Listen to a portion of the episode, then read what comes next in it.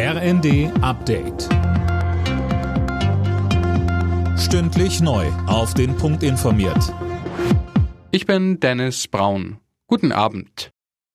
Fast 150 Tote und nochmal so viele Verletzte hat es bei einer Massenpanik in der südkoreanischen Hauptstadt Seoul gegeben.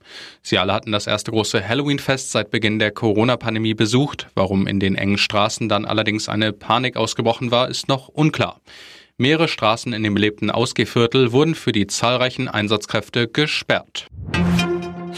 Russland setzt den Getreidedeal mit der Ukraine aus. Das hat das russische Verteidigungsministerium auf Telegram mitgeteilt. Philipp Nützig mit den Einzelheiten.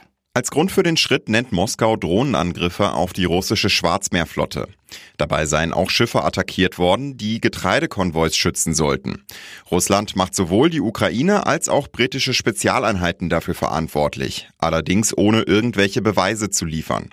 Bereits zuvor hatte Moskau behauptet, Großbritannien habe bei den Explosionen an den Nord Stream Pipelines die Finger im Spiel gehabt.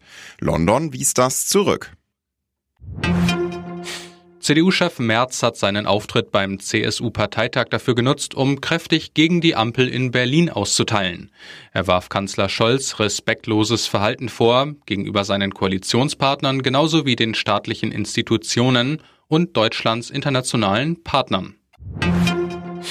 Der FC Bayern ist zumindest vorerst wieder Bundesliga-Spitzenreiter. Die Münchner gewann zu Hause mit 6 zu 2 gegen Mainz. Borussia Dortmund erkämpfte sich gegen Frankfurt einen 2 zu 1 Auswärtssieg. Und die weiteren Ergebnisse Leipzig-Leverkusen 2 zu 0, Wolfsburg-Bochum 4 zu 0 und Stuttgart-Augsburg 2 zu 1. Alle Nachrichten auf rnd.de